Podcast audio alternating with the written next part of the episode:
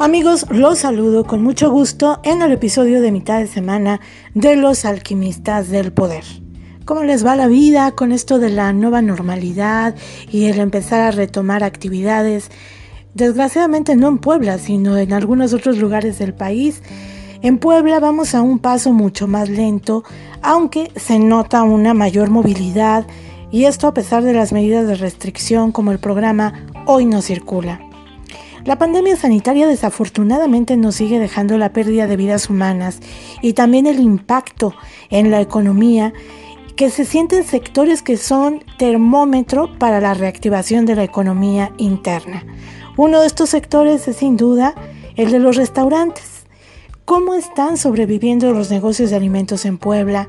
¿Qué están haciendo para solventar los pagos de su plantilla laboral? ¿Cuántos de ellos volverán a abrir y cuántos más decidieron cerrar?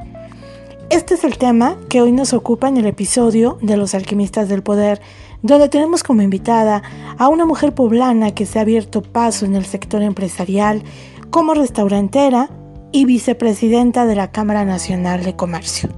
Ella es Lupita Lozano. Vamos a conversar con ella. Lupita Lozano, te damos la bienvenida a los alquimistas del poder. Un gusto tenerte con nosotros, eh, empresaria restaurantera, una mujer con mucha pujanza en Puebla, propietaria de la Chiquita Poblana, fundada desde 1896, ubicada en el Paseo de San Francisco número 8, en la zona monumental de Puebla capital. Y quienes vengan a Puebla tienen que ir de manera obligada a probar estas famosas chalupas de San Francisco. Bienvenida, Lupita. Hola, muy buenas tardes, Rubí. Me da mucho gusto saludarte, estar presente en tu programa y gracias por esa presentación. Realmente sí, tenemos un negocio de más de 100 años aquí trabajando y viviendo todas estas eh, estas temporalidades que estamos en, eh, en la vida, ¿no? Pues Lupita, tú eres de las pocas mujeres y hay que reconocerlo que se ha involucrado de manera eh, al 100% en el sector empresarial, primero liderando tu propio negocio familiar, luego involucrándote en la Cámara de Comercio de Puebla. E, eres una mujer muy activa en los negocios, en el sector restaurantero, y te quiero preguntar cómo van a retomar la actividad después de estos dos meses donde poco a poco estamos empezando a recuperar una movilidad que todavía la tenemos a medias, pero que a ustedes, en lo particular como sector, les ha pegado durísimo. Sí, claro, efectivamente, Rubí, no sé, este, es algo atípico que hemos vivido, este, todo mundo, todos estamos afectados, pero el sector restaurantero en particular ha tenido una afectación impresionante, ¿no? Impresionante porque de ahí recordamos que el, el 80% de, de los negocios son empresas familiares y el 90% son micro, pequeñas y mediana empresa. A veces los criterios que se unifican cuando tienes en mente que es un restaurante, todo el mundo se imagina que un restaurantero, un restaurante es de manteles largos y no. Aquí este, lo más importante es identificar eh, qué tipo de restaurantes hay, porque es desde eh, la, la cocina económica, la lonchería, la taquería, o sea, todo lo que se transforma en alimentos es algo que nos da a, en diferentes rubros. Y a veces se, se piensa que nada más un empresario restaurantero tiene las arcas este, llenas y pero no es uno de los de los sectores donde se autoemplea principalmente en un 55% las el, las mujeres. Eh, la mayoría de las mujeres que trabajan laboran o están en este sector son mujeres eh, que son el sostén de una familia. La mayoría son viudas divorciadas este, madres solteras o la instancia de un trabajo de primera intención. Eso es lo que tenemos. ¿Cómo le han hecho, Lupita, para poder aguantar estos dos meses de cuarentena y para poder eh, mantener las plantillas laborales. Sabemos que algunos restaurantes eh, han hecho un esfuerzo de verdad monumental, pagando 50% de salarios, vendiendo bonos, haciendo de todo para mantenerse ante esta asfixia económica. Pues mira, yo aquí no quiero ser tan negativa, pero sí te quiero mencionar algunas cifras, unos datos duros que tenemos de la industria a nivel nacional. Adelante. De somos más de 555 mil unidades, este, unidades que nos dedicamos a la preparación de alimentos. Eh, de estos, el 80% se permanecen cerrados o están cerrados en, sus diferentes modalidades, unos antes, otros después. Solamente el 20% y de este 20% el 10% logró preparar lo que es el delivery, que es lo que es comida para llevar. Este, no obteniendo el valor de sus ganancias netas porque si, si buscas un nicho, lo adoptas, eh, pero no es, no a todos les funcionó, de este 20%, el 10% sí se quedó. Este es un, un valor donde también sí es lastimado porque más de 2 millones y mil personas de mexicanos eh, dependen de un trabajo directo y 3 millones de empleos indirectos. Es una rama donde aproximadamente dependemos 5 millones de personas, incluyendo a las personas que, eh, que dependen de ellos, ¿no? Y cómo lo hemos sostenido, pues con muchos en diversas eh, diversas cuestiones o lo hemos enfrentado. Lamentablemente si hay cierre de negocios, se está especulando entre un 10 hasta un 13% de cierre de los negocios.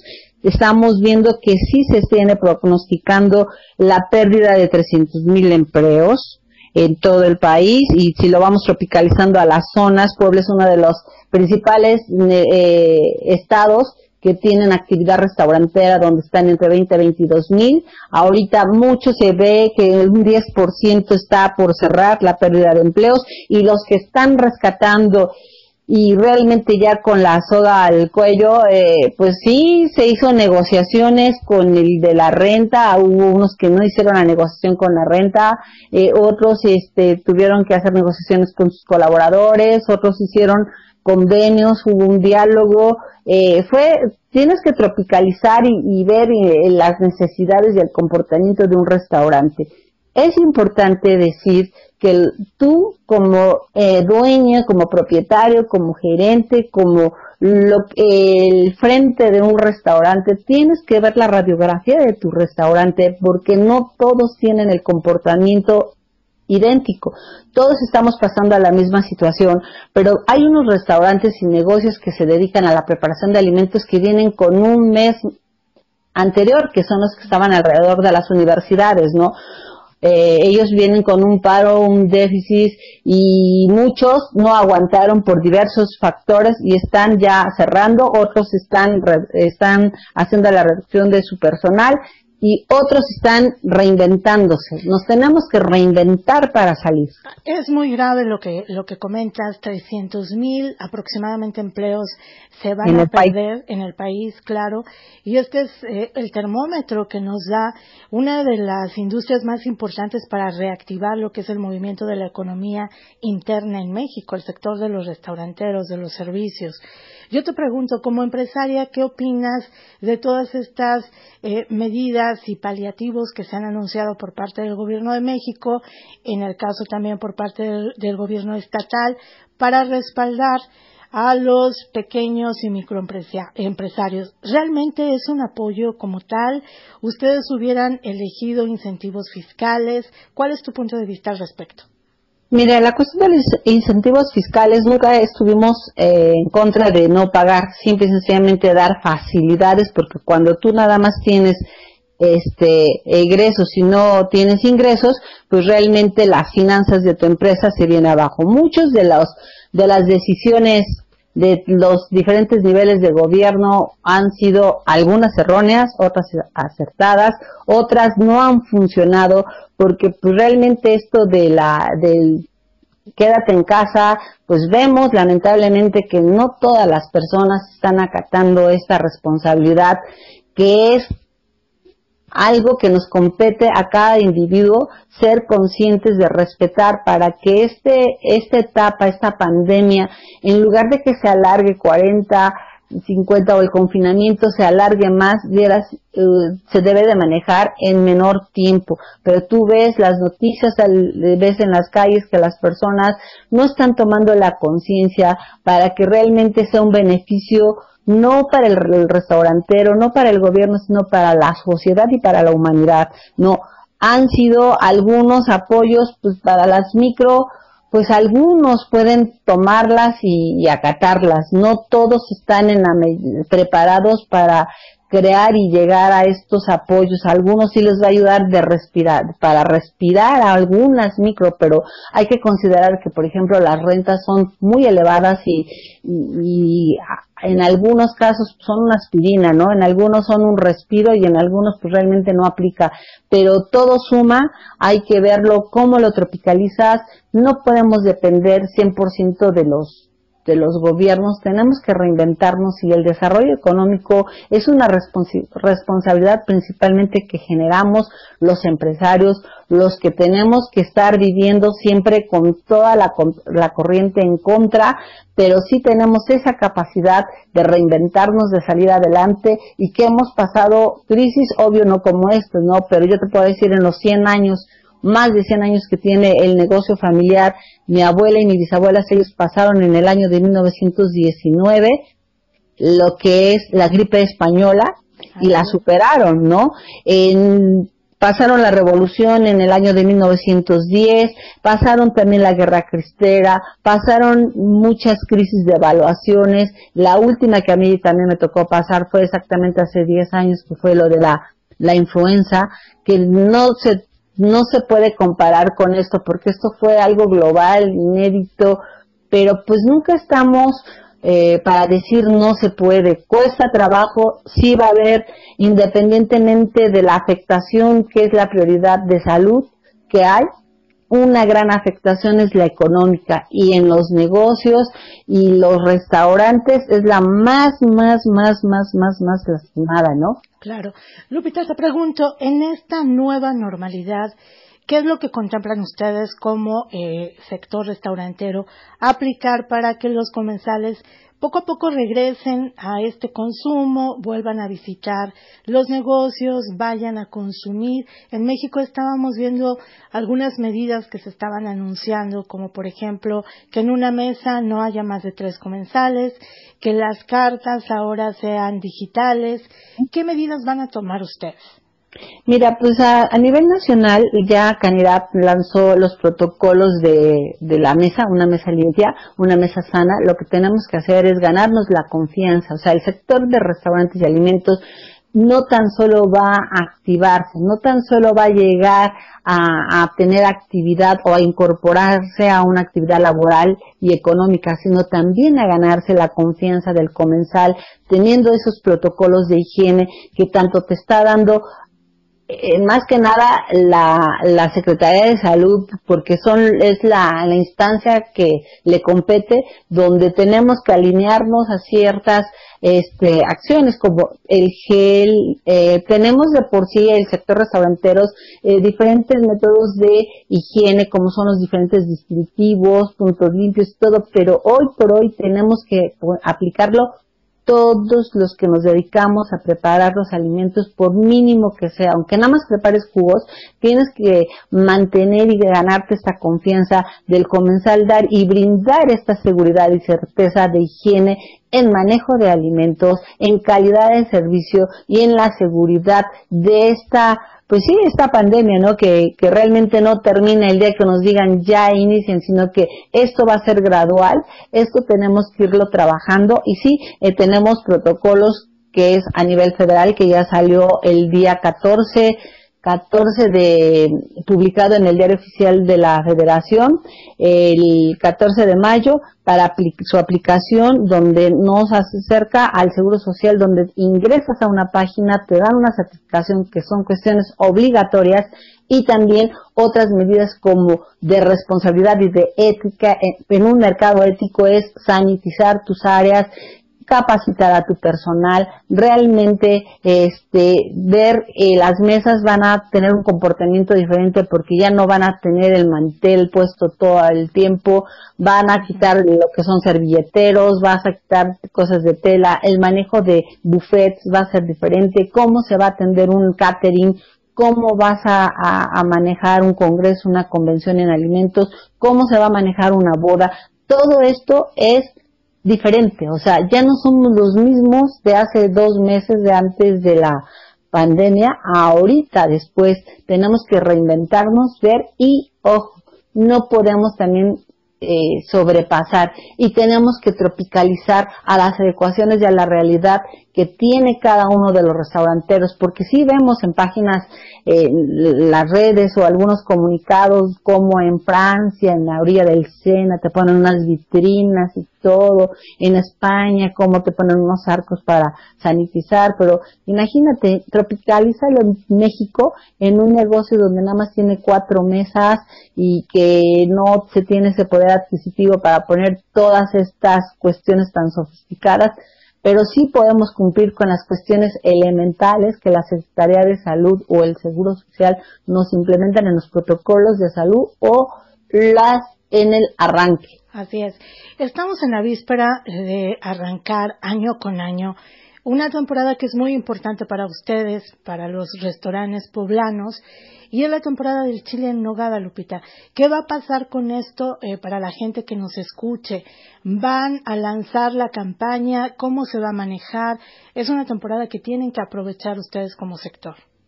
Pues mira, ahorita es algo muy, muy, muy incierto, así algo algo que ya como otros años anteriores que se vaya a manejar ya con ciertos criterios, no. Ahorita lo que estamos haciendo, porque es un sector turístico, es un turismo gastronómico el que tenemos y se está trabajando con las diferentes secretarías de, en el caso en la Secretaría de Turismo Municipal y Estatal, para lanzar las campañas de la gastronomía, porque Puebla es un destino gastronómico donde el Producto Interno Bruto turístico es de un 20.6% a nivel nacional, donde somos una ciudad patrimonio, donde tenemos en nuestro entorno pueblos mágicos, donde el turismo interno nos aprovecha y lo tenemos que aprovechar con un 82.5%. Este, esto es importante porque el turista nacional son aproximadamente 102 millones de turistas nacionales que tenemos que, instalar para aplicarlo y se está trabajando ahorita para activar el turismo local, nacional y paulatinamente, porque esto viene más allá que nos va a llevar mm, de 6 a 12 meses el internacional. ¿Cómo se van a manejar con campañas? Sí, exactamente, porque no nada más dependemos nosotros los restauranteros, sino recuerda que es un platillo que es tan ícono que viene desde la parte de nuestros productores, ¿no? Si tú hablas del chile en nogada, tienes que hablar de la manzana de Zacatlán, de la la nuez de Calpan, el chile de San Martín, el chile poblano, hay en los chilares de San Martín, tienes que ver la granada de Tehuacán, tienes que ver todos los ingredientes que arropa y envuelve desde el campo a tu mesa. Entonces es algo que estamos trabajando conjuntamente con tour agencias de viajes, la Secretaría de Turismo Estatal y Municipal para hacer una campaña y activar la parte local y la parte nacional, que eso es lo que nos va a ayudar porque ese es el mercado al que nos vamos a dirigir y es como vamos a hacerlo. ¿Cómo lo vamos a hacer? ¿Cómo van a ser los precios? precios ahorita no lo sabemos porque dependemos de los impactos de la producción, la oferta y la demanda, pero sí tenemos que salir con un mercado de accesibilidad, de, de, de no regalar, pero sí ser conscientes de que ahorita todo, todo, todo, toda esta sociedad está lastimada económicamente, pero eh, la parte entusiasta, la parte gastronómica, que es un deleite, en un juego de olores, sabores y, sabores, eh, y la magia de la cultura gastronómica que tenemos es lo que vamos a inyectar y es lo que estamos acostándole ahorita para preparar estos recorridos que tenemos que vender eh, experiencias, ¿no? Porque tanto, tanto tiempo confinado, tanto tiempo eh, pues esperando muchos que llegue el momento, en mi caso, tengo clientes que me hablan, pita, cuando van a hacer las chalupas, ya muero por un mole, o sea, y ahorita el chile en nogada, creo que estamos preparándonos todos los del sector restaurantero, todas las personas que nos dedicamos a este sector, a activarlo y a invitar a todas las personas que hay que generar esta riqueza de un desarrollo económico y de no perder ni cambiar nuestros usos y costumbres y tradiciones entre historias y leyendas de nuestra gastronomía poblana. Lupita, preparándonos. Claro, eh, y bueno, y, e invitar a, no solamente a los poblanos, sino a toda la gente a nivel nacional que vengan a Puebla, que consuman eh, la comida típica, tenemos una gastronomía riquísima, el mole poblano, la variedad de pipianes, el chile en nogada, los dulces y me parece las semitas, claro, y me parece que es un buen momento para que lances una invitación. ¿Qué le quieres decir a la gente para que los apoye y regrese a consumir en sus negocios?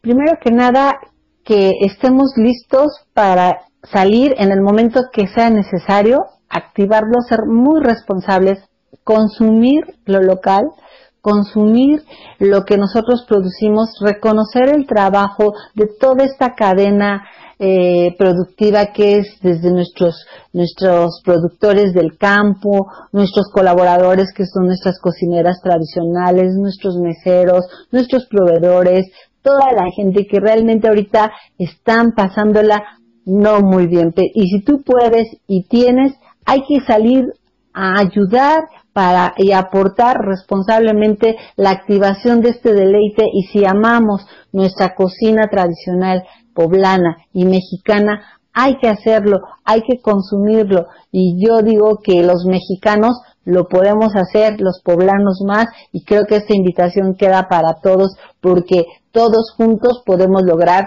grandes acciones. Lupita Lozano, te agradezco muchísimo tu participación en este episodio de Los Alquimistas del Poder. Esperamos conversar contigo más adelante para saber cómo se va reactivando la industria restaurantera en Puebla y que nuevamente volvamos a tener este dinamismo económico, que se note el movimiento, que se note el consumo y que venga la recuperación. Gracias, Lupita. Te agradezco mucho, es un honor haber este, colaborado contigo, Rubí, y le mando un fuerte abrazo y todos estamos listos para seguir adelante. Nos escuchamos pronto, Lupita. Bye.